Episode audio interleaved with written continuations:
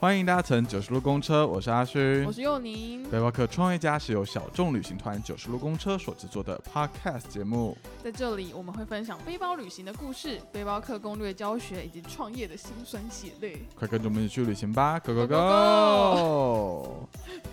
干嘛、急什么？就是很想要赶快介绍来宾。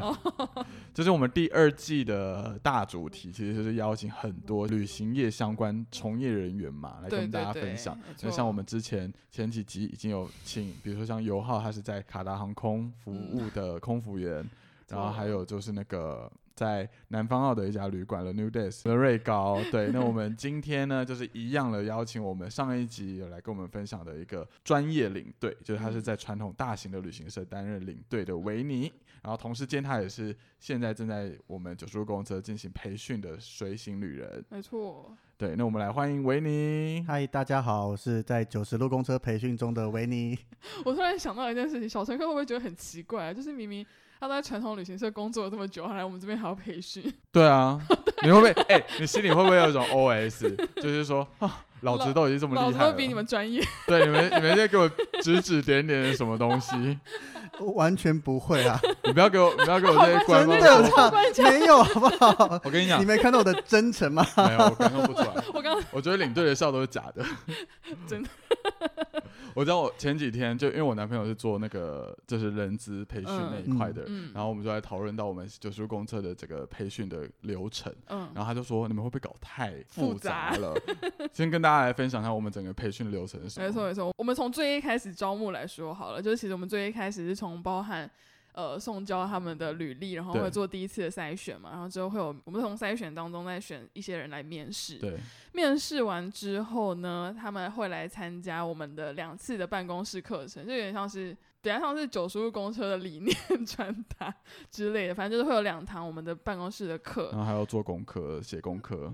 对，要做功课，然后还要写一些计划之类的，然后在通过了我们的办公室培训之后，我们会有一次的模拟带团。这个模拟带团其实就是让我们之前有来参加过九叔公车的那些我们的勇气小乘客们来帮我们一起筛选哪些实习旅人们他们是适合九叔公车的。对，然后那个模拟带团两天一夜，然后是用我们自己本身像南方渔人团的那个行程去做一些修正，没错没错。然后那个是真的有淘汰掉人，就是因为我真的是非常喜欢看那个真人实境秀，然后就所以比如说像晚上的时候，小乘客们他们就会聚在一起去讨论，给大家评分什么什么之类，然后我们的随行人也会聚在一起去互相的评论彼此今天的表现啊，嗯什么什么之类的。对，所以其实，在那个时哎模拟带团的时候，蛮可以，就是看到说到底勇气呃我们的勇气小乘客们，或者是九叔公车小乘客们，他们可能会喜欢什么样子的随行人这样子。然后我们在模拟带团结束之后我们，还会让我们的随行旅们、实习旅人们，他们会参加两次九十路公车的实际出团。那实际出团的话，包含第一次的实习带团，这个的话，他们其实就是有点像是跟着九十路公车现有的随行旅人，然后跟着他们一起来观摩，说，哎，九十五公车随行人到底在整趟行程需要做什么事情？嗯，对然后在参加过实习带团之后，他们会有一次的考核带团。在考核带团的时候，他们就是会实际自己带一团九十五公车的团，然后我们的正牌的随行人就会在旁边观察，就是论隐形人的角色。对，讨论这个人到底真的适不适合。你看哦，从最开始的这个履历，一直到最嗯后考核带团，他时间可能很长，经过了半年的时间，然后你又要做功课，又要 又要就是进办公室，然后又要怎么样怎么样出团什么的，非常的冗长的过程。嗯。你这个专业的领队不会很不屑吗？就想说干搞那么复杂，就是说，哎、我明明之前在传统旅行社这么久了，我还需要怎么实习带团、模拟带对团啊？我老实讲，我认真觉得，因为很少旅行社会像你们这样这么认真在做，包含像是我进我现在在的这一家旅行社，嗯，它也是有招收所谓，因为一般进旅游业，它必须有一些管道，尤其你是重点想当领队，不是说当一些业务啦，或是一些行政职的话，嗯那以前你没有管道是很难直接进来，尤其当你又嗯没任何经验的时候所谓的管道是认识老板吗？之类的，认识有前辈他推荐你啦，或怎么样的。哦因为一般人来讲嘛，没有人敢把团给一个完全陌生又没带过团的领队没有。经验的，对，对，那但是我们家他会招募我们去做培训，所以一样是我们上了大概两个多礼拜的课程，每天从早到下午都在上课，嗯。课程内容会是教什么啊？非常多诶。对，包含就是你所有的像我们进去确定我们是东南亚线嘛，会教嗯。东南亚各个机场啦，那会教你以我们家出团的时候，你有一些什么 SOP 要做啦，嗯。那遇到各种紧急状况或什么该做的，其实老实讲，跟你们在教的很类似。嗯，我想他又说大相径庭，毕竟我们没有教机场要怎么走。对，你们 focus 是在目前在国内啊。嗯 对啊，你们当初主打出来的是岛内嘛，对不对？当初对，对啊，所以但是我觉得，因为这两方很像，那毕竟两家旅行社来讲模式是不一样的，嗯，所以对我来讲，我必须去学习说你们的模式是怎么样的，我不能嗯说用我家的模式来带你们现在就以后当随行人带团的话。嗯，就会变成别人会以为他在参加传统旅行社团之类的感觉、啊。在在上个月模拟带团的时候，就是就是整个就是小陈他们都会评分嘛，对给一些建议。对，大家对于维尼的评价都非常非常高，但是他们就说，可不可以请他不要再穿 polo 衫或衬衫，因为他们觉得很不像九十路公车的随行旅人。然后他带团的时候就，你我忘记你说什么是各位朋友们还是什么各位朋友们，对，哦朋友们，真的还好，就比如说各位贵宾贵宾，宾。我们三人已经在了静安宫。好笑但其实我们公司有教说应该要讲贵宾，那我觉得太。我没有必要把你捧在手上嘛，我觉得我出团带你们，我讲朋友就好了啊、好叛逆哦。哎、那像你现在，虽然你现在只进入到了呃模拟带团结束嘛，然后你准备嗯，马上就要去我们的端实习带团就要实习带团马了祖团嘛，对对对，在这个嗯过程当中，你还适应吗？还是你觉得跟你自己的心态上其实是需要做一些调整的？其实不用哎、欸因为就像你们讲的，尤其现在国旅有练了一些讲话，不然以前嗯。领队出去其实都是当地导游在讲话，我们嗯。领队比较不需要一直跟大家做任何的介绍那一些。嗯。那所以之前那一次在南方要实习带团，因为资料很多，但是因为那个时间点刚好我们公司派的团比较紧一些，嗯。所以我是前一天带完团回家开始翻一下我到底该讲什么东西，嗯嗯嗯，然后就这样上去讲，也讲的还好吧。我自己讲 还不错啦，还不错，还不错还。好啦，还好啦。对啊，所以我觉得可能有前面的训练过，让我再讲起来，大概知道，比如说每个地方你应该怎么讲啦，或什么。还有嗯印象比较深就是那个有一个乘客，嗯，呃，我们那时候集合的时候他不在嘛，对，对啊，小伦点名的时候没点到他，嗯嗯嗯，然后我当下其实第一个 OS 是觉得，因为其他的小乘客们比较真的就是来参加的客人们，嗯，那小伦我觉得在我的定位上面，他是一个半个自己人。对，对，那我就第一个想法是，为什么自己人时间到了没有回来？然后就开始找人啊。那正常来讲啦，一般的客人或是像小乘客，我相信他们应该时间到都会在附近徘徊或怎么样，顶多在上厕所。所所以就找了其他女生说帮我去厕所看一下，还找不到，以后我就转向佑宁说可以帮我打电话给他吗？但是心里有点小小的不爽，为什么自己人你给我搞这一出？哪有？你那个时候明明是跟我说，你可以帮我叫小伦回来了吗？然后，然后就是小伦回来的时候，就是因为那个时候就已经要换下一个实习人，让他来带下一趴。嗯，然后我我 我印象很深刻，维尼那个时候还偷偷跟我说，这是你们安排的，对不对？因为小伦他来了以后，用一个我说你怎么了吗？就是是迷路了还是干嘛？他说我刚刚看护身符看比较久，就一个一整个就是一个很反常的状态啊。他可能真的对护身符非常非常的有兴趣研究。然后有默默跟佑宁讲说，如果是考题的话，怎么会出在传统领队的身上？因为我们最常做出团最会做的就是不断的算人数。好好笑，而且而且我还记得那个时候，就是因为我们跟小乘客们还有另外一个小群组，然后他们就在讨论说，哎，小人你现在到底要去那干嘛？然后你什么时候回来啊？维尼好像发现了 之类的，哦，所以小乘客都知道这个是一个考题。有有有，大家都知道，大家都知道彼此的任务是什么。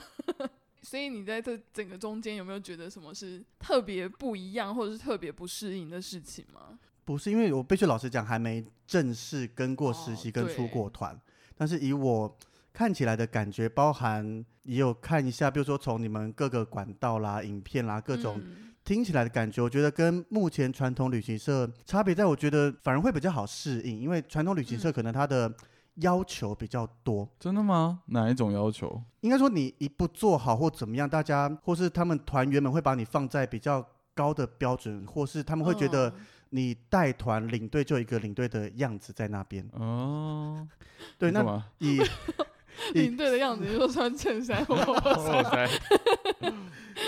就是会至少，尤其像你看带日本团的，一定是全套西装出来啊，嗯嗯嗯，就是会有一个既定印象在。嗯，对，你还记得那个时候我们在领队培训的时候，他们还跟你说衣服要怎么穿比较好或什么的，我想说，到底为什么要穿西装带团很 热哎、而且而且还说什么哦，我就是去机场的时候，我就会先穿便服，然后到机场看到客人之前，我还要先换西装。天哪，完全无法想象，因为毕竟我们都是穿着睡衣、穿着夹脚拖、穿着拖鞋、穿着凉鞋去带团。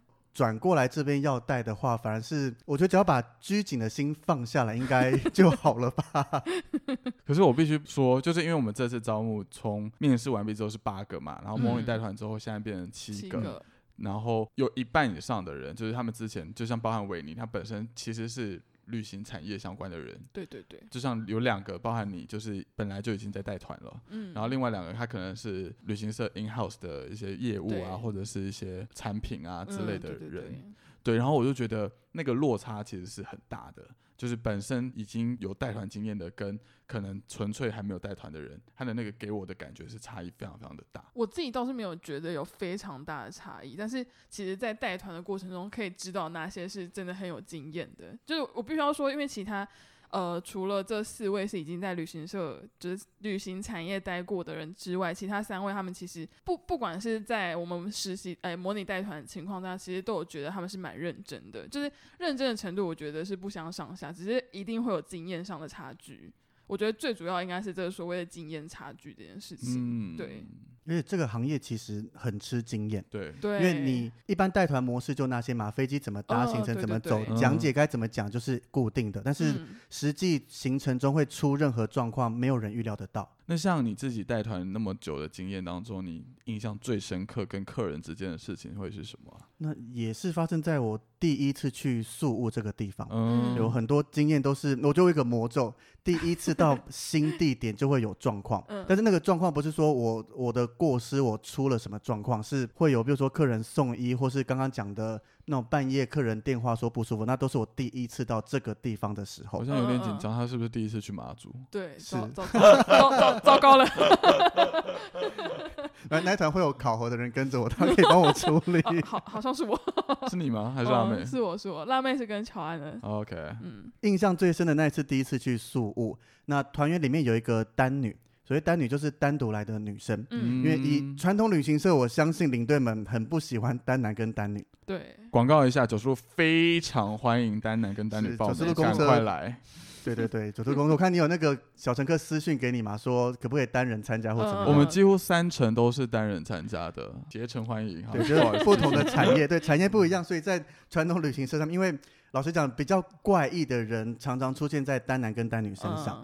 那那一团 我说传统旅行社上面，九十路的小乘客都是好人，我相信。没错，干嘛讲那么紧张？超紧张，得罪我们的客群哎、他是最主要客群。我都还没开始带团呢，就先得罪在听 p o c k e t 的小乘客们，怎么办啦？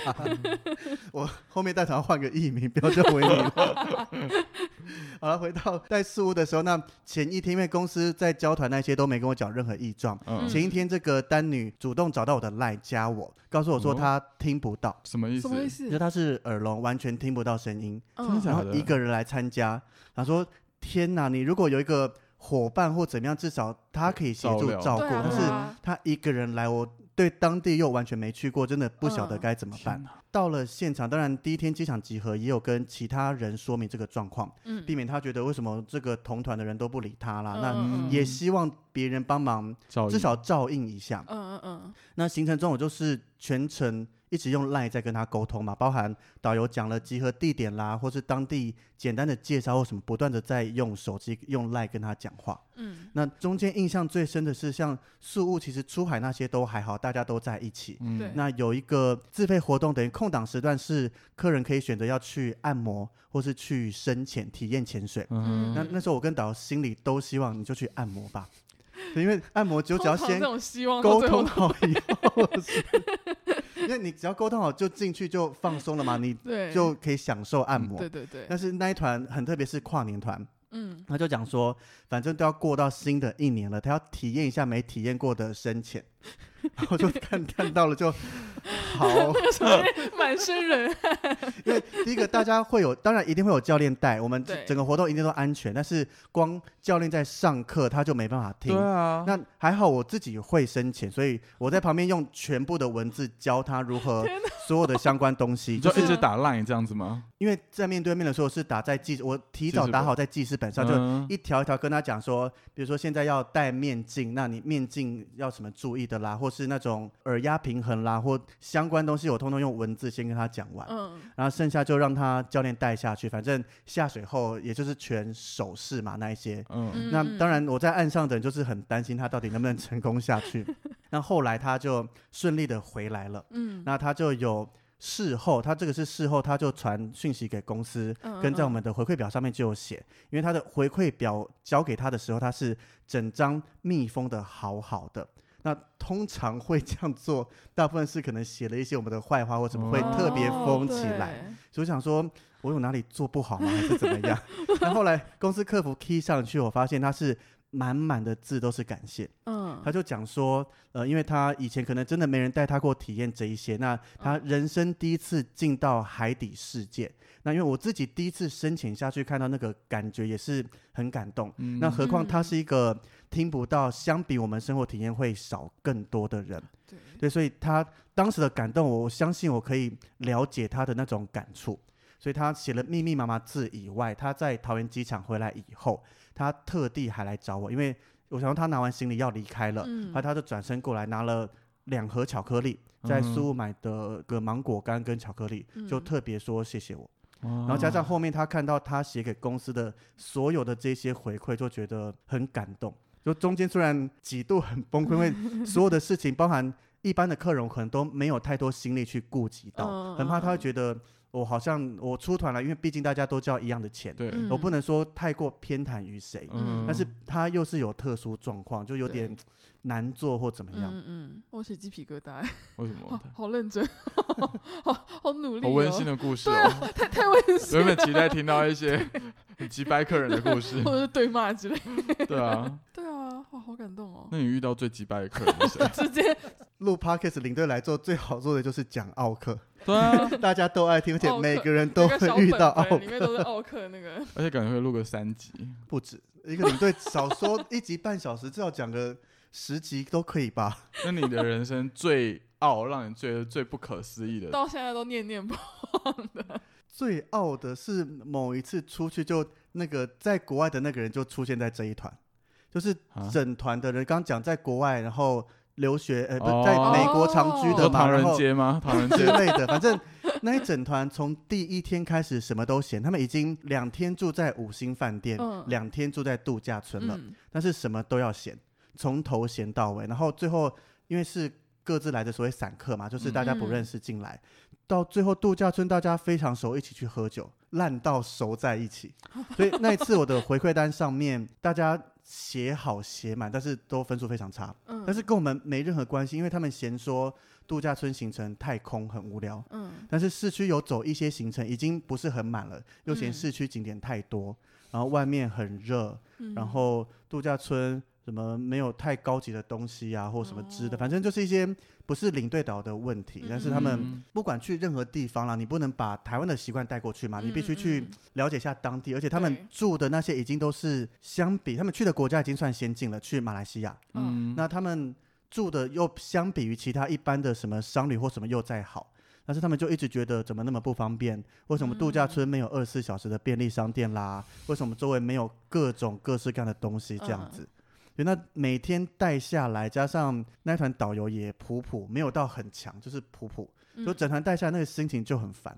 很阿杂，对啊，嗯就是你很不想理他们，但是你必须理。那但是你嗯一跟他们接触，他们就是一直在讲各这些种抱怨东西。那这样子他们给的负评会影响到你未来的带团吗？还是没差？呃，当时看起来是没差，因为毕竟不是我自己的大厨师。嗯哼，那当然，主管会隔天有打电话来说到底发生什么事，有写了一份针对他们写的东西写一份报告。哦。但是不是哦。不是真正，比如说我睡过头，或是我打客人之类 做了什么事情啊，所以以我们公司来讲，还是明理的啦，就是不会因为客人客诉而就直接把领队怎么样，他会先确认状况到底是什么。嗯嗯那你在带团的过程当中，有真的发生自己自身的失误吗？自己自身的失像你刚刚说，误比如说什么睡过头啊，打客人 对，真的有发生过之类的事情？小失误是有，但是没有严重到会影响到团体，比如说差点睡过头，或嗯是忘记，但也是忘自己的行李，或是怎么样都还好，都是没有真正严重到发生。大失误。对，啊，这让我想到一件事情，就是讲到睡过头的人，就是因为我们那个时候在出爪哇团的时候，爪哇零二团吧，就是我们那个时候刚跟那个地接旅就是伙伴，他们才刚开始合作第二团，然后我们在第二团我们要去爬布罗摩火山，那个领队。那个导游就真的很亮光，他跟我们说：“诶，我们那这样子，因为我们要去看 Bromo 的日出，所以我们大概约两点半左右，我们在旅馆外面集合。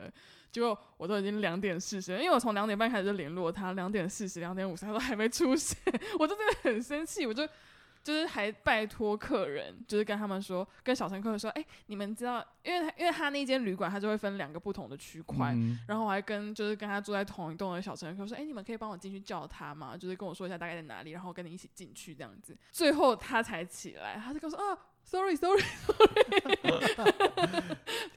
可是那之后我就印象很深刻，因为我就回来了，那个回来的路上我就已经先跟阿勋讲说我们遇到了这样子的情况，然后就是我这边也会跟当地的旅行社，就是跟他跟那个老板说这样子的情况。对，这也算是我第一次投诉，就是当地的导游对对对，当地的 local 这样子。那你这样子在那个过程当中，你是怎么安抚小乘客的啊、就毕竟，哎、从两点半一路等到两点四十五十，很久哎、而且又很冷哎、对，那个时候超冷，因为那个就很尴尬，因为我觉得应该是因为小陈他们有看到我正在努力的，就是要对，就是要去赶快找到他或什么，因为因为其实老实说，我也觉得应该是跟我们比如说九叔公车其实是比较不相关的事情，因为并不是我睡过头，或者是那个时候是牦牛带团，就是也不是牦牛睡过头之类的，所以我觉得小乘客都蛮能接受这件事情的，只是就那个时候就还蛮对小乘客不好意思，因为那个时候真的很冷，因为甚至是小乘客他们也只睡一两个小时，他们就已经先起来了。但我觉得不管是像我们传统的国旅客人，或是小乘客们，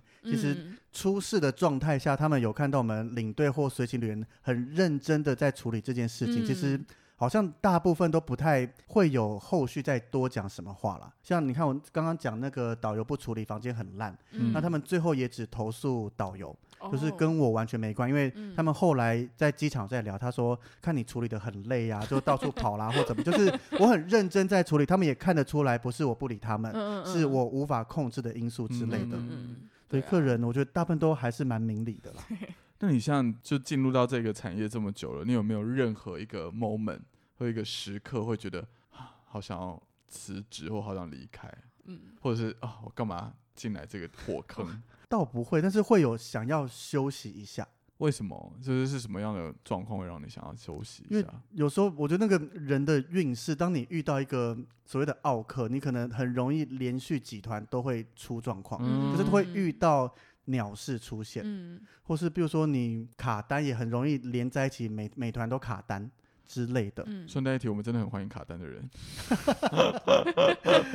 再讲一下，嗯对，所以当你有时候那种运势或美团几个事情叠在一起，对我们来讲会想要休息一下，让自己放空，不要带团，不要理这些事情。嗯嗯，对，但是真正要辞职，到目前为止还没有想过。因为我觉得其实带团是一件非常消耗能量的事情呢、哎，我也觉得就超消耗的。就是你比如说我们出个五天，那那五天完全就是上紧发条，然后除了要照顾每一位小乘客的情绪啊，然后状况，然后你可能同时间还要担心一些他们看不到的东西。对，就是因为有些小乘客都会说啊，看起来我们好像很忙，但 是他说我不知道你们在忙什么，但是看起来就好像很忙，没有玩的很开心啊。殊不知正在为你们的船票或者是为你们的机票担心，好不好？对啊，我们在就研究你们到底能不能回去啊，什么什么之类的。我觉得这个差别在于，像我们传统旅行社出国的话，当地有一个导游在带，嗯所以所有的行程安排、讲解、联络餐厅、联络任何事情是当地导导游游负责。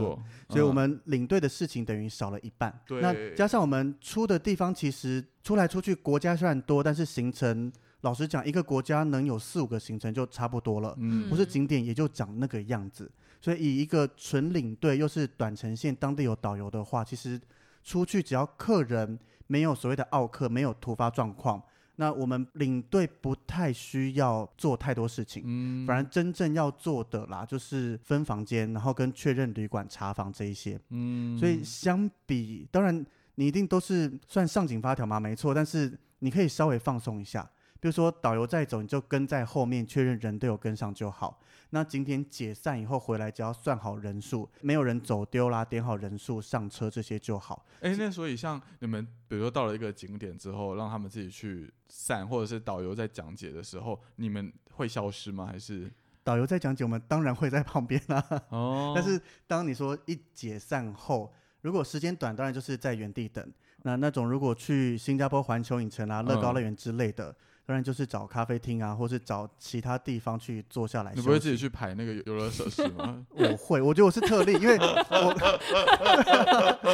像我是喜欢玩游乐园的嘛，所以嗯。像目标就是世界的迪士尼环球要收集，那我都去过嗯。了，所以我觉得我环球影城每次去，导游看到我就会说你又要去玩了吧，因为我就会想去玩一下下再，我说你先去哪一间咖啡厅哪个地方等我，去玩个两箱再出来找你，那你你会跟客人一起去玩吗？还是就自己去排队这样？当然自己去、啊，跟客人跟客人去压力多大，还要照顾他们，就跟他还要跟他们讲解。跟客人去你不能很，因为客人就会开始问你问题，对，然后就说你坐在云霄飞车上，客人可能想跟你聊天，但是 你就无法表现的我很嗨或怎么样。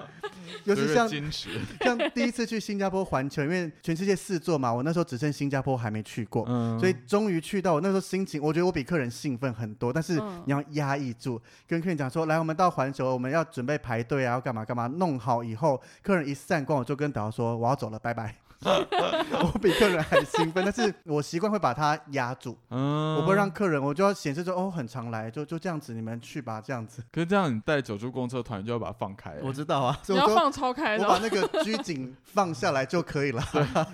然后就很兴奋，就、哦 就是你在每个景点你要表现得比小乘客还兴奋。但我们不会去环球。为什么？就是毕竟你刚刚讲了很多关于自己在传统旅行社工作的一些经验啊、故事啊，然后你也讲了为什么你会想要进入这个产业。倒过来说，那你为什么会想要就是到九叔公车担任我们这个随行旅人的工作？毕竟实际上他的工作还是有很大的差异。也是因为疫情的关系，才会有机会有接触到，跟有机会可以过来，所以如果嗯今天没有疫情的话，就是还是会继续带那个海外团，这一，定是啊。然后就完全不鸟我们。他好斩钉截铁，害我，我原本还想要帮他说话，当当然是这样，没错啊，就是或许后面有机会认识到，但是因为像像我在面试就讲嘛，我们嗯。在国外团是签约的，所以嗯，不太能去带任意的其他家的团体。嗯。嗯对，那国内的话目前是没有差别，嗯嗯。所以那国内因为国外的团老实讲好带很多，跟国内相比，嗯嗯所以会觉得那后来因为认识了九十路公车嘛，从 p o c k e t 上面认识的，嗯，那就觉得换个新的方式来带啊，或是去体验一下不同的带法，不同的旅行社有不同的方式，对，等于有一个机会这样子过来，我觉得你带完之后会觉得很累。对，我也觉得，真的吗？就不会比较，我我觉得以我带过传统过来，不会比较轻松嘛？以传统国旅跟九十路的岛内团，我现在以这两个比的话，我不知道国传统国，我们毕竟没有参加过传统国旅。嗯以我们大家在聊，尤其我们这种国外转回来带传统国旅的，嗯，嗯，都讲其实反而你问有没有想辞职，反而带传统国旅会想辞职，钱少。而且应该会更多。更多是因为你只剩一个人。我刚本来想说更多台湾调，你说更多也会有，就是因为我必须老实讲，国内团大家对环境太熟悉了，嗯因为国外对团他们很依赖你，对国内，所有的语言都通啊，然后什么的都可以，所以难处理的人的确会变多。嗯对。可是我觉得应该你转到九叔公，就是从传统转到九叔公车，你应该最放得开的是因为我们的小乘客基本上都是对于这些事情是有共识的，就比较好沟通。但是像 辛苦程度的话，我觉得应该不相上下，可能还会更辛苦一点疲。倦程度、劳累程度，那我觉得至少在疲惫差不多的状况下，客人小乘客都很好，相比传统的团员，那我觉得就是一大诱因啊，是不是还可以不用穿衬衫？这没差好不好？哎、我我还为了这件事情去买几件衣服、欸，真的吗？一般的圆领有些都打球穿或怎么样，已经穿到我觉得不太能穿出来见客人带团了。我还真的特，你加我 Facebook 就会看到，我真的有 po 说我特地去制装几件好好笑啊。哦。你可以，你可以穿就是素的就好了。对啊，我都穿素的。但是已经就是都穿在打球或是当睡衣穿那一些啦，哦，就是我觉得不不 不该端上台面了。，赶快看一下传统旅行社领队的金句。最后最后想要请教你的是，就是嗯毕竟这个产业你也才做了可能两三年，然后又遇到疫情什么的嗯，你未来有想就是这个工作是你要做一辈子的吗？还是你会往不同的方向去前进？嗯我觉得我还是会选择待在旅游业。以疫情来看，我觉得我们会继续再撑。一个想法是，因为疫情影响，可能会有一部分的人离开这个行业。嗯。嗯，那我们短程带一带，我相信很多人目标都是想要跳中长程，嗯。就是往欧洲啦、美国那些长程线跳。对，因为一来是他虽然比较辛苦，就只剩一个人，但是收入高，嗯。然后带团环境那些也不太一样，所以我们在拼的一个是今天疫情结束后，如果前面开始出现空缺，我们有没有机会往上去补这个位置？对，所以我觉得在我还没有机会带到一些中长程线以前，我想继续留在这里，至少不会那么轻言放弃啦。嗯那第二个是你说会一直在传统旅行社吗？其实当初进来进来旅游业的想法，有想过说能不能带一些比较特殊的团，什么意思？例如说像我自己很喜欢玩迪士尼嘛，那嗯，有没有能带一个说专攻迪士尼，甚至我这一团一出去就是把六大迪士尼全部绕一圈之类的这种，团吗？就类似这种主题性比较明确的或比较特别的，嗯对，所以就有两个方向。那另一个方向当然有没有机缘或怎么样再说，但是我觉得至少从短程一路到中长程是目前想要走跟想要挑战的方向。哦，感觉也是继续想要留在旅游产业努力。好，那我们来看一下小乘客对你有没有什么 疑问？好的，其实刚刚大部分都有在内容里面聊到哦，了那，上一集里面有聊到，比如说像 Tiffany Ho，他这边就有提到说公司是怎么派团的，那这边刚刚其实有聊到。那他的另外一个问题是你有特别喜欢去哪一个国家吗？特别喜欢，我觉得这分好几个面向来讲诶、嗯。例如说，如果你以带团上来讲好带程度的话，我觉得首选会是菲律宾的宿务，嗯，因为宿务的话，一样可以听我们 podcast 再聊一聊。我们 podcast 那时候请了一个宿务导游来分享，那嗯宿务当地的导游都是台湾人，嗯那他们当地旅行社这个要求比我们家还严格很多，嗯。包含对回馈单他要求的分数跟我自己个人的标准落差蛮多的。哦，对他们要求非常高分，所以他们导游又都台湾人嘛，对台湾过去的客人来讲，他们不会很陌生，嗯那语言也都通，嗯所以他们带团基本上领队只要过去，就是可以完全讲难听点，叫你其实摆烂导游都会把你处理的好好的。嗯 对，所以我们不用做太多事情。以带团好带来讲，我觉得苏务是我的首选。但是很多人不喜欢，是因为他要出海要早起这一些要，晒，那钱又赚的比较少。那如果以一个比较现实来讲，你要以好赚钱的话，巴厘岛会是首选。咦？对，因为为什么它的点不多。那讲到巴厘岛，基本上按摩是很多人喜欢，也按得好。那嗯那一些当然，客人有参加自费，对领队导游来讲都有额外多的一点点的一些所谓的 bonus，bonus 之类的。对，那巴厘岛的时间又多，所以客人去参加活动的机会会比较多。那加上它的整个氛围那些来讲就很慵懒啦，很悠闲，行程都不会排得太紧太满。嗯嗯对，所以如果以想赚钱的话，我觉得巴厘岛会是我最喜欢的地方。嗯如果你今天就是一一样同样的工作嘛，因为你说去难带的地方也是五天一样的钱，去好带的地方也是一样五天一样的钱。那好带来讲，我觉得就去菲律宾俗务交给导游处理就好了。那导游们听到会把我杀了。对啊，他说哦，原来你们都是这种心态哈。然后我们的马祖的 PO 这边有问薪水结构，那其实刚刚也有聊到了，可以听上一集，或者听我们的 Podcast 都可以哦。对的，然后。呃，Carol Panda 这边有提到说，有没有遇过特殊饮食或者宗教习惯的旅客？我遇过一个是吃无盐餐，什么意思？就是任何的盐他都不能碰。那他他是去哪里啊？他是去东南亚某个国家，我有点忘了。嗯，这个状况其实那这应该是最棘手的特殊餐饮，因为其他的素食啦，不吃两条腿，不吃什么那些都好处理。嗯嗯嗯。但是这一个变成因为。东南亚的当地环境餐厅毕竟不像台湾来的这么方便，对，嗯，所以变成那个时候的状况，真的要特地请餐厅准备好锅子、水，然后我们想办法找食材来让他煮。他要现场去让他自己煮吗？还是就是看他，或是我们有人协助他？因为他虽然吃的这么特殊，但是我觉得人都还算 OK，就他没有要求到，比如说每餐一定要有什么什么什么吃，只要不要让他吃到有盐的东西就好了。所以变成每餐你导游一定要多联络，说到底每一间餐厅能不能提供锅子啦？那水就是拿保特瓶水过去。嗯嗯嗯。那锅子以后那个食材到底哪里来？毕竟东西取得其实没有那么的容易，不像台湾那么方便。嗯。所以每一餐每一餐这样弄下来，算比较劳心一点的啦。嗯。他是因为自己身体健康状况不能吃盐。对。这是一个非常。庞大的工作，对啊，因为因为其实对九叔公车来说，我们其实出国外团，如果遇到素食客人，我们这边就会相对来说比较难处理，因为就是变成是很多时候会没有办法让他们找到这样的素食菜色。但我我我现在在想象，假设我们的国外团遇到一个不吃盐巴的小乘客的话，就对，很很困难的 事情。对啊，因为我们一般出团素食就是请餐厅提供素食就好了。嗯。所以反而不是太大的问题。嗯嗯嗯。然后最后这边呢，那这边 E F 二零一七的小乘客有提到说，你自己在带团的过程当中有没有遇到什么艳遇？没有。但那你不是跟我们说你遇到了很多婆婆妈妈说回来要介绍她的女儿给你认识吗？